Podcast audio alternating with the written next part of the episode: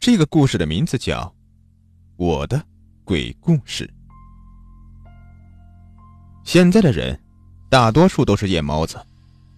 别看他白天工作的时候无精打采，没什么精神，但是一到了晚上，哪怕是熬夜到凌晨一两点钟，都不带打个哈欠、伸个懒腰的。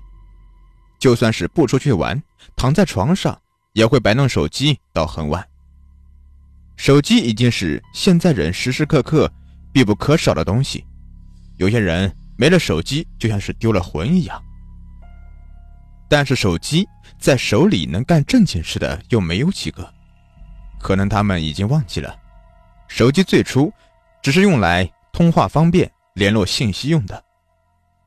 晚上玩手机的基本上都是刷微博、朋友圈、逛淘宝、购物、买东西、聊天、打游戏的。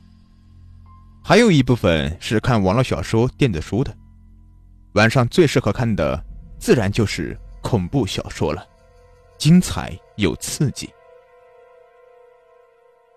既然灵异恐怖小说这么受大家欢迎，那我也来给你们讲一个吧。我讲的这个故事呢，发生在一个叫做张小开的人身上。三年前，张小开从乡下老家来到了城里上班。工作了一段时间之后，为了上下班比较方便，就在距离单位不远的地方买了一套二手房。小开家的生活条件不是很好，所以买不起太贵太豪华的房子。仅仅是这一套二手房，就花掉了家中这么多年来的大部分积蓄。房子是那个房主父母去世之后留给他的，闲着也是闲着。而且二老也都是在这个房子里面过世的。虽然是自然死亡，但是多少会让人有点忌讳，于是就低价卖了出去。在买房的时候，房主也特意说明了这一点。小开表示没有关系，自己就是一个写恐怖小说的，胆子天生就比较大。况且鬼和人也一样，也有好坏善恶之分，哪有那么巧？自己就会遇到两个恶鬼呢。听小开这么说，房东也放心了很多。不过，为了避免承担责任，还是在买房合同里面加了一条：乙方对甲方父母在所购买房间里过世的事情完全清楚，购买房后出现任何问题，甲方概不负责。小开很痛快的签了字，对方也给了小开很大的优惠。总之。这笔买卖双方做的都是非常愉快，但是小开不知道，就连房主也不知道，这套房子真的不干净。二老接连在房子里面病逝，房主还以为是二老年纪大了，老毛病太多导致的，却没有意识到他们都是不正常死亡，而是犯了鬼煞。所谓的鬼煞。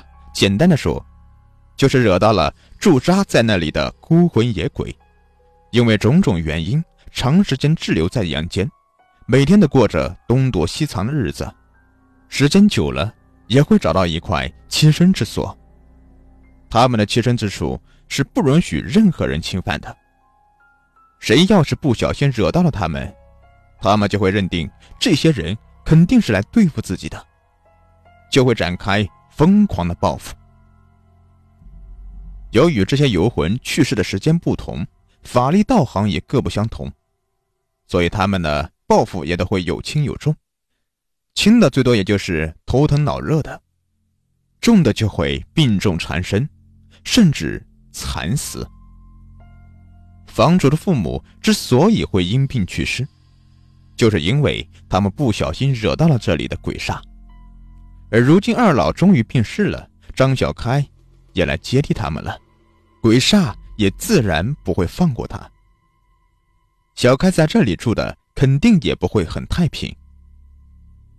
张小开的工作算是比较有规律的，平日里他很少出门，都是猫在家里写字打稿，除此之外就是吃饭、睡觉、上厕所。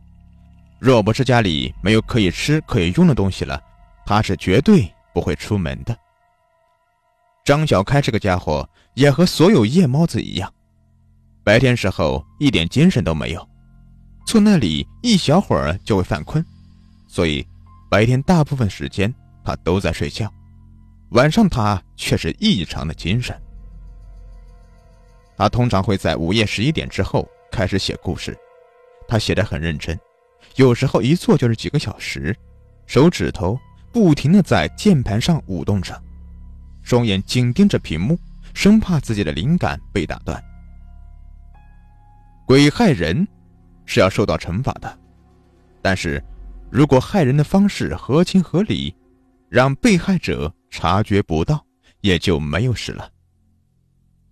张小开说：“这个世界上没有鬼。”这让待在这个房子里面鬼煞感觉十分的不爽，于是就决定找个机会好好的教训他一下。这天晚上，小开正坐在电脑前专注的码字，鬼煞悄悄的来到了小开的房间。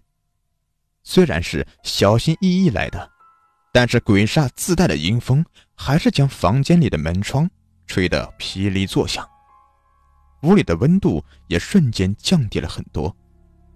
张小开被冻得直哆嗦，嘴里嘟囔着：“呵呵，这个鬼天气真是的。”很不情愿的起身去关窗户，顺便又将一件羽绒服穿在了身上。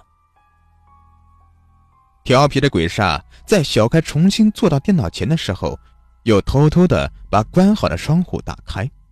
同时按下了房间里的电灯开关，屋子里瞬间被一阵昏暗所笼罩，只有电脑显示器发出绿油油的光芒。鬼煞对自己的杰作很满意，心中得意的想：“我就不信你张小开还不相信这个世界上有鬼。”张小开眼神有些不对了，颤颤巍巍的起身准备去开灯。鬼煞又伸出腿，将张小开绊倒在了地上。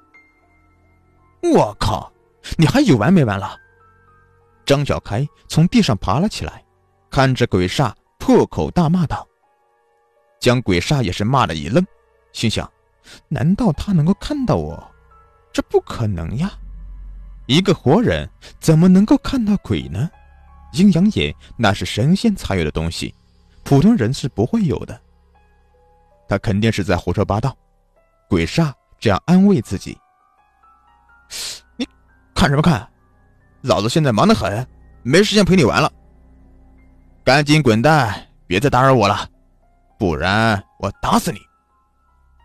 说着话，张小开不知道从哪里掏出来一个球棒，对着鬼煞挥舞了几下。鬼煞心想：你一个普通人能把我怎么样？能看见我就了不起了呀，于是就和小开叫嚣起来，后来还动了手，以此来证明自己才是这个房间里的老大。